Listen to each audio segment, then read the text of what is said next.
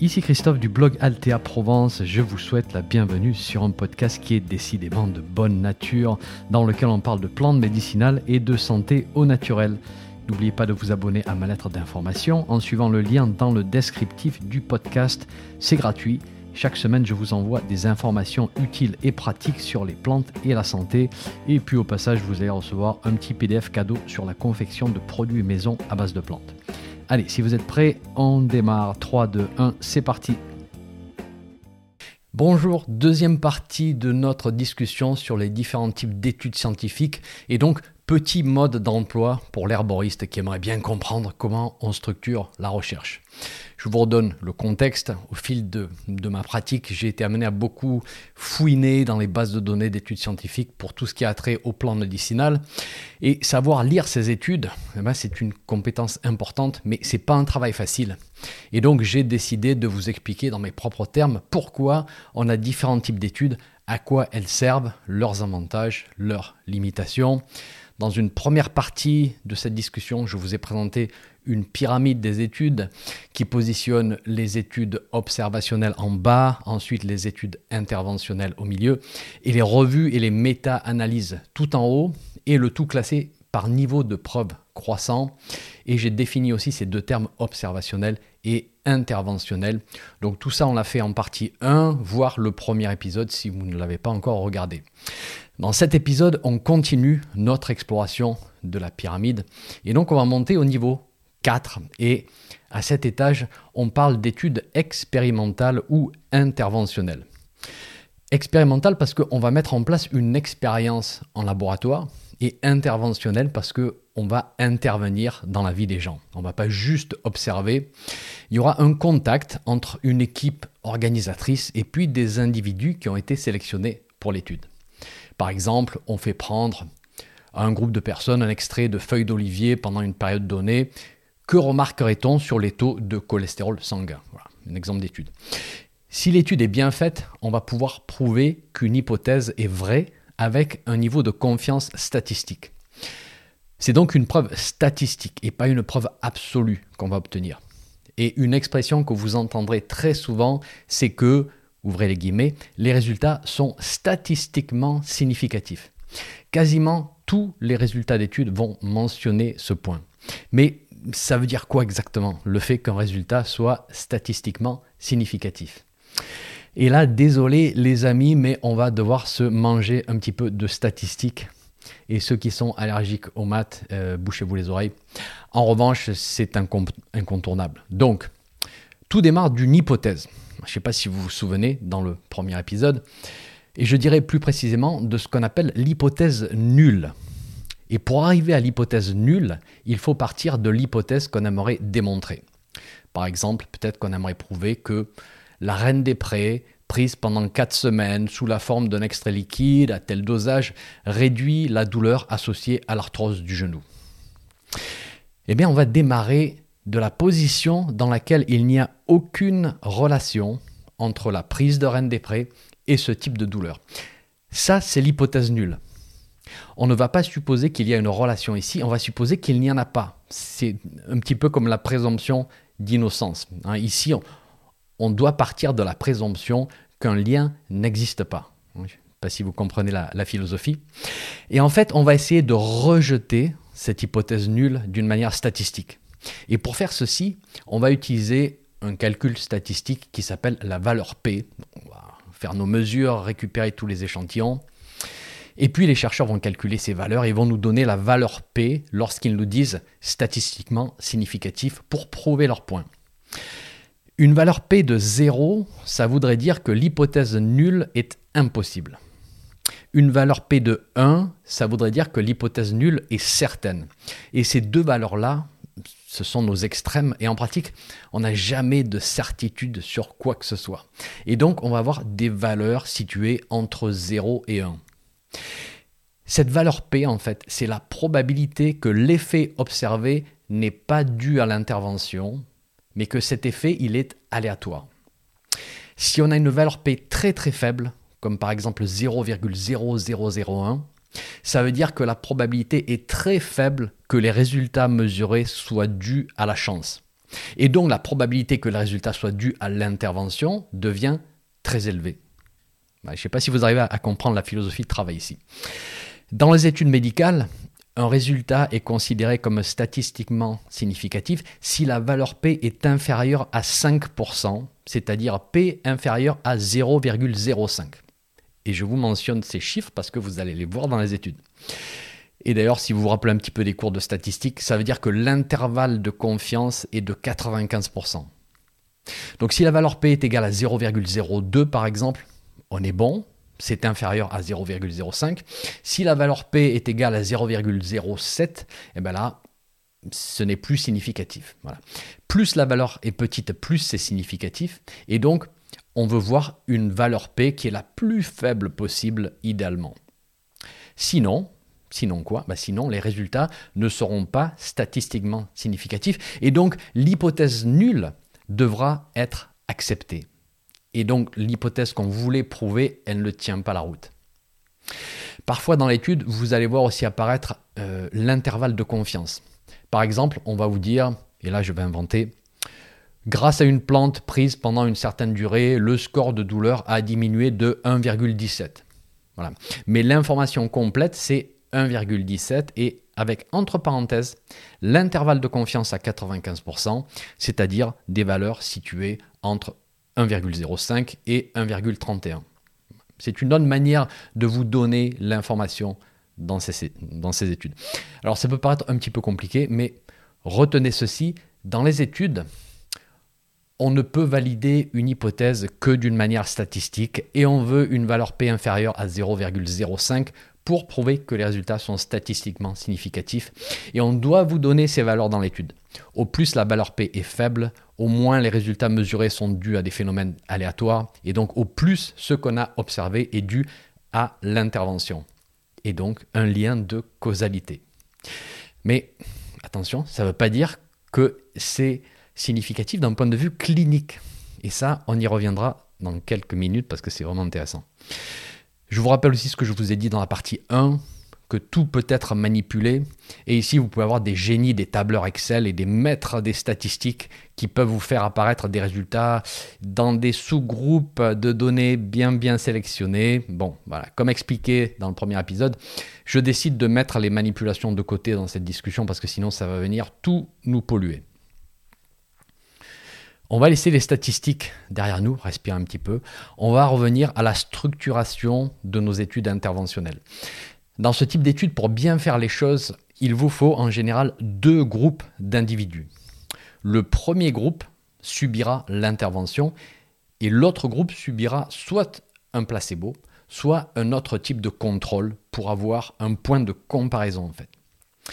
Pour pouvoir montrer une efficacité de telle ou telle intervention, il faut pouvoir comparer un groupe qu'on appelle donc groupe contrôle ou groupe témoin. Donc là, on vient de définir ce que c'est une étude contrôlée. Et je ne sais pas si vous vous souvenez des biais que j'avais présentés dans la partie 1 pour les études observationnelles. Et eh bien là, grâce au groupe contrôle, on va pouvoir enlever ces facteurs de confusion parce qu'ils seront les mêmes en moyenne dans les deux groupes. Et pour la petite histoire, l'une des premières études contrôlées a été faite sur des personnes souffrant de tuberculose euh, dans les années 1940, il me semble. Et on voulait tester l'efficacité d'un antibiotique, la streptomycine. Mais voilà, on savait qu'une partie des tuberculeux guérissait naturellement, sans aucune intervention. Mais on ne voulait pas attribuer ces guérisons naturelles à l'antibiotique, bien évidemment, parce que ça aurait biaisé les résultats en faveur de la streptomycine. Et grâce à la réflexion de certains statisticiens qui sont restés dans l'histoire, on a décidé de faire deux groupes, un groupe prenant la streptomycine et un groupe ne prenant rien. Et au fil du temps, du coup, on a pu comparer la mortalité entre les deux groupes et voir l'amélioration relative que la molécule apporte. Parce que bien sûr, le nombre de guérisons spontanées était les mêmes dans les deux groupes, donc on a pu l'éliminer. Ainsi naissait l'étude contrôlée. Voyez l'avantage? Si on veut calculer le résultat absolu d'une intervention, on teste contre placebo. Si on veut calculer le résultat relatif par rapport à un traitement de référence, alors le groupe de contrôle prendra le traitement considéré de référence. Et on verra si l'intervention est plus efficace que le standard. Par exemple, comparer une nouvelle molécule à une molécule existante est considéré comme le standard du moment. Mais attendez voir, comment est-ce que vous allez choisir les personnes pour chaque groupe? Comment le faire d'une manière totalement objective, sans être soumis à certains biais de sélection, parce que l'humain sera toujours, consciemment ou pas, biaisé de différentes manières lorsqu'il va faire son choix, lorsqu'il va dire cette personne va dans le groupe témoin et cette personne va dans le groupe intervention. Et donc on a ce qu'on appelle des biais de sélection, et on peut aussi avoir un biais de volontariat aussi, lorsqu'on fait appel à des volontaires. Donc là, ce n'est pas vous qui choisissez, c'est eux qui se choisissent eux-mêmes. Par exemple, on a une étude de 1974 qui démontre que les fumeurs répondaient moins aux questionnaires envoyés par la poste que les non-fumeurs. Si on avait fait une étude qui implique des questionnaires envoyés par la poste à un échantillon de, personnes, on aurait eu, sans le savoir, une sous-représentation des fumeurs. Ça, c'est un biais de volontariat. Dans les études interventionnelles, on va voir deux types de design possibles pour éliminer ça. On a l'étude non randomisée qui va comporter ce biais et on a l'étude randomisée. Dans une étude non randomisée, c'est l'humain qui décide qui va dans quel groupe. Et il y a en général une, raison pour ce choix. Par exemple, on veut peut-être étudier l'efficacité d'un certain antibiotique pour un type de personne spécifique et un type d'infection lorsque reçu dans les services d'urgence ben là, il faut faire un choix ici. Euh, telle ou telle personne semble présenter les bons symptômes. Donc le médecin responsable va choisir ou pas d'inclure cette personne dans le groupe expérimental. Mais du coup, ça introduit un biais, c'est comme ça. Et c'est pour cette raison que ce type d'étude comporte des limitations et ne sera pas considéré comme fiable aujourd'hui. Dans l'étude randomisée, on sélectionne d'une manière aléatoire. Alors le terme randomisé, c'est un anglicisme et on va utiliser des outils informatiques ici pour faire ce travail. Et donc on enlève tout le biais de sélection de la procédure. On fait un tirage au sort. Et on s'assure donc que le groupe intervention et le groupe contrôle sont plus ou moins similaires d'un point de vue santé, d'un point de vue socio-économique, etc., etc. Et si vous vous souvenez au premier épisode, on avait parlé de toute une liste de biais qu'on retrouve dans une étude observationnelle.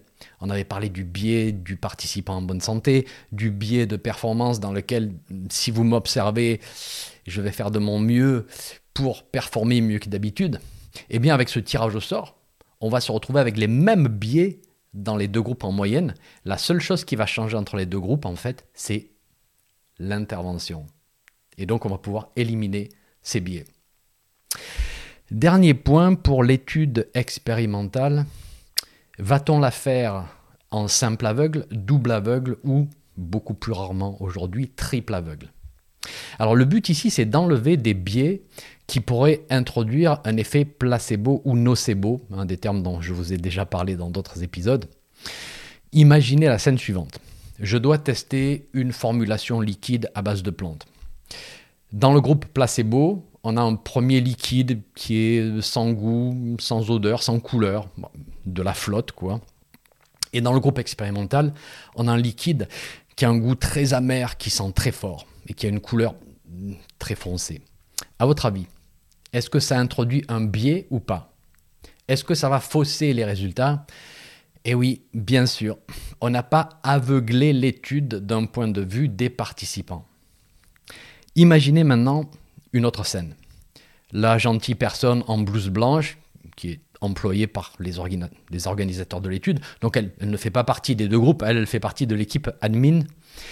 Elle distribue des petites fioles à prendre et elle sait exactement ce qu'il y a dans ces fioles, si c'est un placebo ou si c'est la substance active.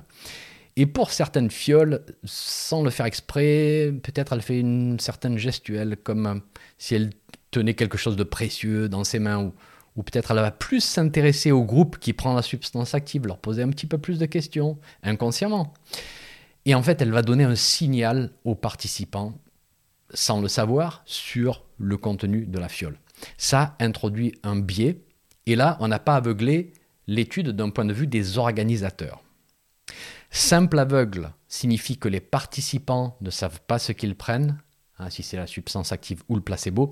Double aveugle, ça signifie que ni les participants ni les organisateurs ne savent ce, qu'ils prennent ou ce qu'ils donnent. Et en triple aveugle, ça veut dire que même les analystes des données, hein, ceux qui vont faire les calculs statistiques, ne savent pas euh, s'ils sont en train de manipuler le premier groupe ou le deuxième groupe qui a pris la, substance active ou ceux qui ont pris le placebo, ils n'ont pas l'info. Ceci est rarement mis en pratique. Aujourd'hui, ce qui est considéré comme la référence, c'est l'étude randomisée, contrôlée en double aveugle contre placebo. Maintenant, vous savez tout ce que ceci veut dire. Globalement, aujourd'hui, on arrive à faire du double aveugle en élaborant un bon placebo parmi d'autres choses, mais c'est vrai que l'élaboration du placebo, c'est important. Lorsqu'on prend une substance en interne, il faut que le placebo ait la même apparence, même couleur, même odeur, même goût, même forme. Et surtout, il faut que des deux côtés, expérimentateurs et, participants, on ne puisse pas voir au travers d'effets immédiats potentiels de la substance. Il faut que ce soit vraiment à s'y méprendre, sinon c'est pas un bon placebo. Et il existe des situations pour lesquelles c'est compliqué de créer un bon placebo. On va prendre l'exemple de la recherche actuelle sur les substances psychédéliques à des fins médicinales, disons la psilocybine extraite des, champignons, des psilocybes. Les équipes ne savent pas quoi utiliser comme placebo. Ça, c'est un, un, problème. Pour l'instant, ils ont utilisé de la vitamine B3 qui, lorsqu'on la prend qu'on appelle aussi la niacine, lorsqu'on la prend à forte dose, va provoquer des sensations de chaleur et de fourmillement, mais globalement, on est loin de l'effet d'une macrodose de, de psilocybine. Et donc là, le problème, c'est pas de faire une gélule placebo qui ressemble à une gélule de psilocybine, ça c'est super facile, mais c'est d'avoir des effets similaires dans les heures qui suivent et pendant lesquelles les chercheurs vont être là à observer les patients.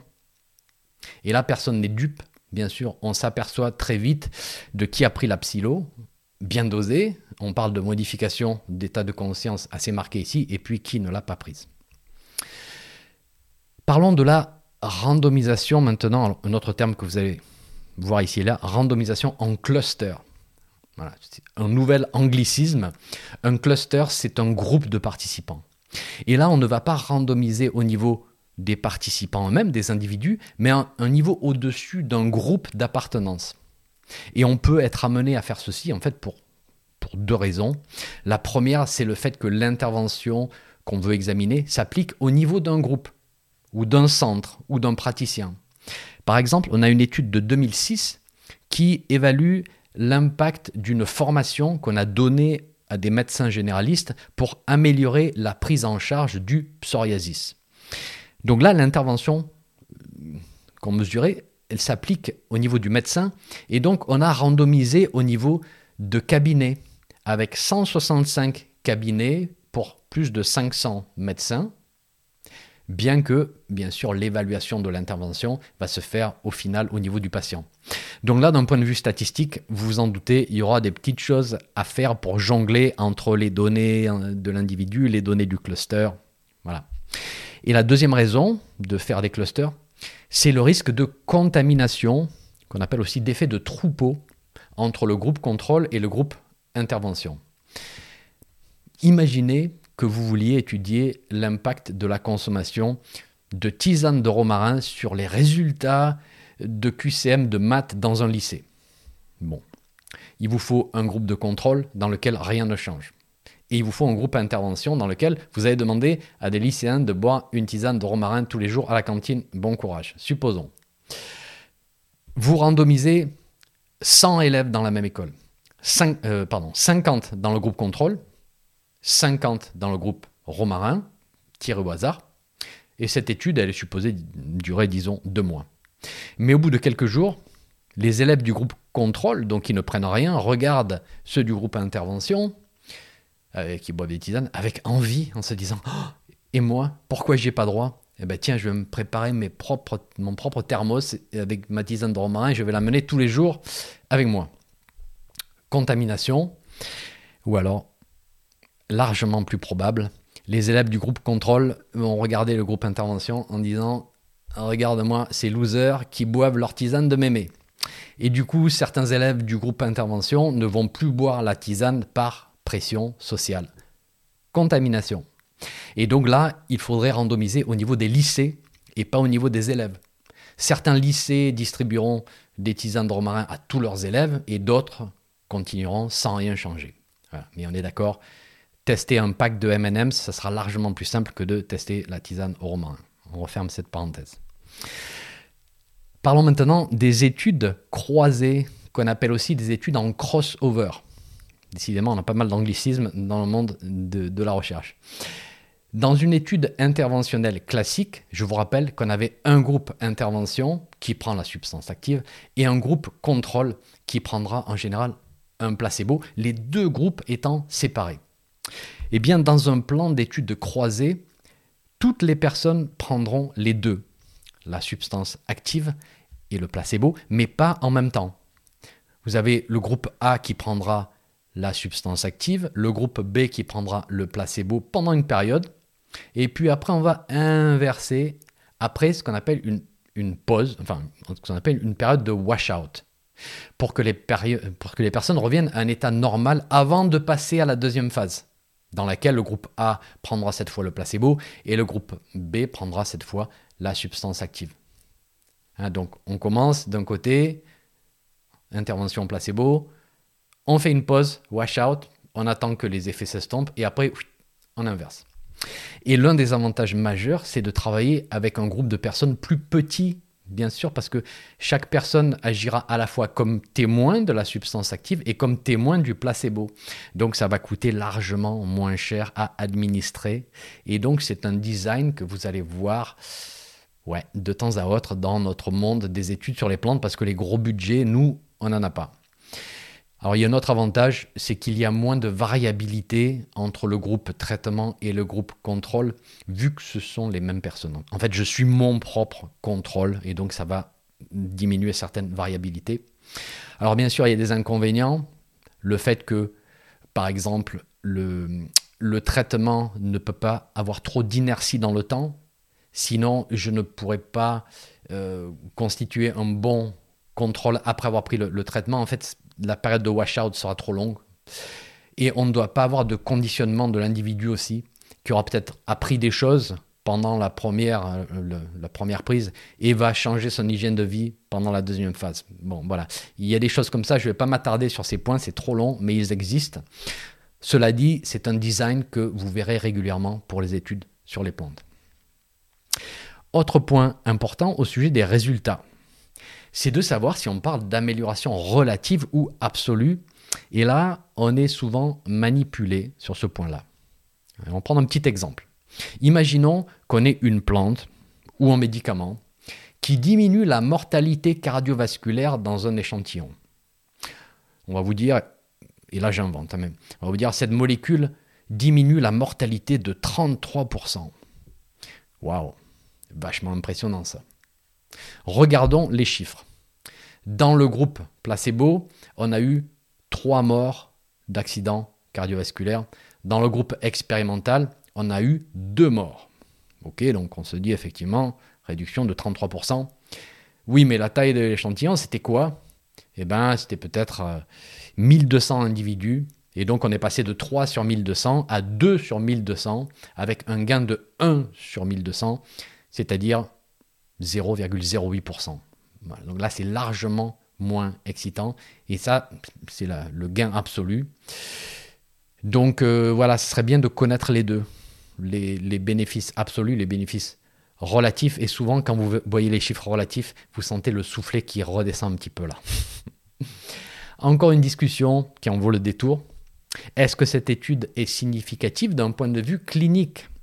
C'est-à-dire d'un point de vue pratique d'un point de vue accompagnement des, individus dans, dans, le besoin. Alors si cette étude est publiée, elle sera automatiquement significative d'un point de vue statistique. Mais clinique, on ne sait pas. Je vais inventer un exemple. Imaginons qu'on étudie l'effet d'une plante sur la tension artérielle chez la personne hypertendue. On donne au groupe intervention un extrait sec très concentré. La prise va se faire pendant trois mois. Et puis on mesure les résultats. On compare placebo. On voit qu'en moyenne, au départ, Les individus du groupe intervention avaient une tension systolique moyenne de 14,7 et là on est passé à 14,5. Un résultat considéré comme statistiquement significatif dans cette étude qui avait peut-être employé un gros échantillon de personnes. OK.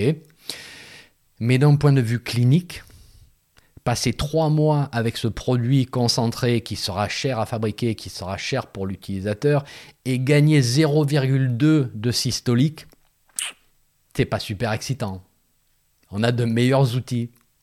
En revanche, on avancera simplement ce point statistiquement significatif, comme si ça voulait dire cliniquement significatif. Mais en fait, non. Parfois, on peut observer des résultats qui sont très significatifs d'un point de vue clinique pour s'apercevoir qu'on n'est pas arrivé à montrer que c'est statistiquement significatif parce qu'on n'avait pas recruté assez de personnes. Ça, c'est très frustrant. Ceci dit, ce qui est très commun, c'est plutôt l'inverse. C'est-à-dire que ça va être statistiquement significatif, mais ce n'est pas très cliniquement excitant. Et là, du coup, je vais faire mon petit mea culpa au passage parce que c'est quelque chose que je n'ai pas assez fait dans le passé. J'ai été un petit peu trop rapide à brandir ce terme résultat significatif sans préciser cette évaluation de l'utilité clinique. Donc, je m'engage à m'améliorer sur ce point-là. Bon, vous avez maintenant un résumé de ce que sont les études interventionnelles. Alors, je vous ai fait un truc à un niveau assez élevé, croyez-le ou non, parce que sous le capot, mes amis, il y a tout un monde de complexité dont je ne soupçonnais pas l'existence il, il, y a quelques années. Est-ce qu'on en parlera un jour? Je ne sais pas, peut-être. Ceci dit, on prend l'ascenseur, enfin plutôt les escaliers, c'est meilleur pour la santé, vers le dernier niveau, le niveau 5, s'il vous plaît. Et au niveau 5, nous avons les revues systématiques.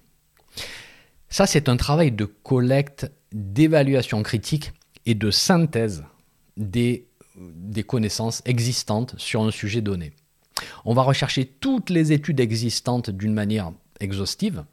On va n'en retenir que certaines et pas d'autres basées sur des critères de qualité. On va dire cette étude bien, cette étude non, parce que pas, pas un bon placebo, pas randomisé contrôlé, celle-ci oui.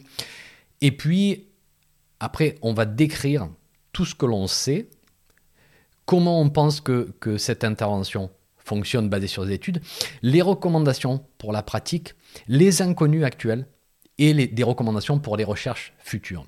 Donc lorsque c'est bien fait, en fait, ça nous donne l'état de la science actuelle sur tel ou tel sujet. Et moi, j'aime beaucoup ces papiers, j'aime beaucoup ces revues systématiques, alors du moins lorsqu'elles sont bien faites, Parfois, vous avez un sujet très précis. Par exemple, je ne sais pas, là encore j'invente des exemples, mais l'utilité du gingembre chez l'enfant euh, qui souffre du mal des transports. Donc là, c'est bien bien défini. On va faire l'état de la science dans, ce, dans, ce, dans ce cadre. Ou alors beaucoup plus large, par exemple, les thérapies complémentaires, toutes confondues dans la gestion des états de fatigue, une problématique beaucoup plus large. Exemple d'une revue systématique de 2008 sur l'aubépine dans les cas d'insuffisance cardiaque. Là, la revue nous dit que dans la plupart des études sélectionnées, l'aubépine a été donnée en complémentarité des traitements conventionnels.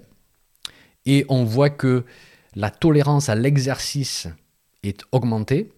On a une amélioration de la consommation en oxygène du muscle cardiaque, donc en quelque sorte le, le cœur profite mieux de l'oxygène, amélioration de la fatigue, amélioration du sentiment de souffle court.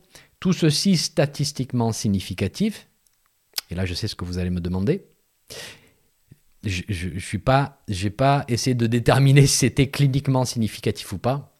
J'ai pas accès à l'étude. Il faudrait que j'aille voir dans les résultats détaillés et pas juste dans l'abstract, ce qu'on appelle l'abstract, c'est-à-dire le résumé d'accès gratuit. Hein, ça, c'est pas suffisant. Mais en tout cas, je voulais juste vous donner un petit exemple de revue systématique. En général, au minimum, ces papiers sont très éducatifs pour le lecteur. Comme je vous disais, c'est un état des lieux. Et lorsque je tombe sur une revue systématique sur un sujet qui m'intéresse, bah, je trouve que c'est très riche en informations. Et on va finir par le dernier niveau tout en haut de la pyramide. À la pointe, on a la fameuse méta-analyse. Et ça, c'est du travail statistique. On ne va pas monter une nouvelle expérience, on ne va pas organiser une nouvelle étude interventionnelle même observationnelle. Ici, on va juste combiner les données existantes, les chiffres, tout ce qui se concentre sur le même phénomène et sur la même question. Donc, on va recenser toutes les études et chaque étude va recevoir un poids et le poids va dépendre de la taille de l'échantillon, donc du nombre de participants. On veut voir des grands nombres, c'est toujours mieux d'un point de vue statistique. Et euh, aussi classé par, par la précision statistique aussi, les, les, valeurs P, etc. Et l'une des manières de présenter ça, c'est ce qu'on appelle en anglais un forest plot, donc un, tracé de forêt. Ça ressemble un peu, à, je suppose, à, des arbres. On vous mettra un petit exemple sur le site pour que vous voyez à quoi ça ressemble. En fait, c'est une série de points avec la taille du point qui représente la taille de l'échantillon dans l'étude, et vous avez une barre autour du point qui représente l'intervalle de confiance. Vous avez d'autres données aussi. On vous mettra un lien vers une description de comment lire tout ceci. Une étude avec beaucoup de participants et une grande précision statistique pèsera plus lourd dans la méta-analyse que d'autres. Et donc on va combiner les différentes études avec différents poids et on va calculer un résultat final. C'est comme si on transformait cette somme d'études en une seule étude. Et ça, c'est un outil qui peut être assez puissant pour prendre, par exemple, des décisions de santé publique, parce que justement, on a une vue d'ensemble de l'efficacité de telle ou telle intervention, à quel dosage moyen, pour quelle population, pour quel résultat. Et c'est pour ça que vous voyez la méta-analyse tout en haut de la pyramide. Mais on le sait aujourd'hui, si on fait une méta-analyse basée sur des études et des données qui sont de mauvaise qualité, alors les résultats seront à l'image des études utilisées. Et là encore, les Américains ont une expression garbage in, garbage out. C'est-à-dire que si à l'entrée on a des études poubelles, à la sortie on aura une méta-analyse poubelle. Et donc il va falloir que l'équipe fasse un travail vraiment très bon de sélection des, études. Mais ce n'est pas forcément tout le temps le cas. Parfois on peut avoir une seule étude randomisée et contrôlée. Donc là, rappelez-vous, on est au niveau 4. Donc elle se trouve en dessous de la méta-analyse dans la pyramide. Mais finalement qui est de meilleure qualité et qui nous en dit plus qu'une méta-analyse sur le même sujet qui, elle, est au-dessus. Et pourquoi des fois on a des, trucs comme ça? Parce que la méta-analyse, en fait, aura dilué cette excellente étude dans tout un tas d'autres études, en fait, de moins bonne qualité. Donc vous l'avez compris, la pyramide nous fournit un guide pour le niveau de preuve, mais ça ne peut pas devenir une vérité absolue. Il y a toujours une marge d'interprétation, d'erreur le monde scientifique, dans tous ses meilleurs aspects, a fait de son mieux pour éliminer le plus de biais possible, mais il en restera toujours. Et on n'est jamais à l'abri de l'incompétence humaine. Et pour les conflits d'intérêts, souvenez-vous, j'ai volontairement mis ça de côté pour garder une discussion la plus épurée possible. Allez, je vous fais un petit résumé avant de vous laisser. Au départ, on a une hypothèse qu'on aimerait tester. Cette hypothèse, elle est souvent née d'observations, une étude de cas, c'est une observation. Au fil du temps, on peut avoir des cas qui s'accumulent et on peut faire une série d'études de cas. Ça, c'était dans l'épisode 1. À un moment donné, on va vouloir passer à un échantillon plus grand pour avoir quelque, quelque chose de statistiquement représentatif. Et ici, on a les études de cohorte, rétrospective, prospective, longitudinale ou transversale. On est toujours dans l'observationnel et on tire des corrélations de grand nombre. C'est bien les corrélations, c'est intéressant, ça nous donne des pistes, mais n'oublions pas que les facteurs confondants viennent semer la pagaille. On en avait parlé dans la partie 1, on ne peut pas prouver causalité ici. Donc à un moment donné, on voudra faire une étude interventionnelle, en général randomisée en double aveugle, qui pourra, on l'espère, démontrer un lien de causalité d'une manière significative d'un point de vue statistique, mais aussi idéalement, on l'espère, d'un point de vue pratique et clinique. Lorsqu'on a un certain nombre d'études qui s'accumulent au fil des années, au fil des décennies, eh bien, il serait bon d'avoir une ou plusieurs revues systématiques ou alors une ou plusieurs méta-analyses pour avoir une équipe qui vient nous faire un résumé de tout ce qu'on a d'un point de vue qualitatif ou quantitatif et statistique. Chaque niveau de la pyramide a son rôle à jouer. Il n'y a pas de bon niveau ou de mauvais niveau. Il y a juste une bonne manière d'utiliser les conclusions ou une mauvaise. Et le piège principal, c'est d'induire une causalité lorsqu'il n'y en a pas. Je vais m'arrêter là. Je sais que ça fait beaucoup d'informations. Si le sujet vous intéresse, allez-y par phase. N'oubliez pas que l'apprentissage est un processus itératif. Il faut souvent en mettre plusieurs couches pour que le vernis prenne. Et dites-vous aussi que c'est un très vaste sujet. Et là, dans ces deux épisodes, on a juste commencé à gratouiller la surface. Merci pour votre écoute. Je vous retrouve très bientôt et ne vous inquiétez pas, on va revenir à des sujets beaucoup plus centralisés sur les plantes la prochaine fois. Merci. Un petit message avant de vous laisser. Si vous avez aimé ce podcast, merci de laisser une évaluation sur votre plateforme de podcast favorite. Ça permettra à d'autres personnes de découvrir mon podcast et d'en profiter. Un grand merci.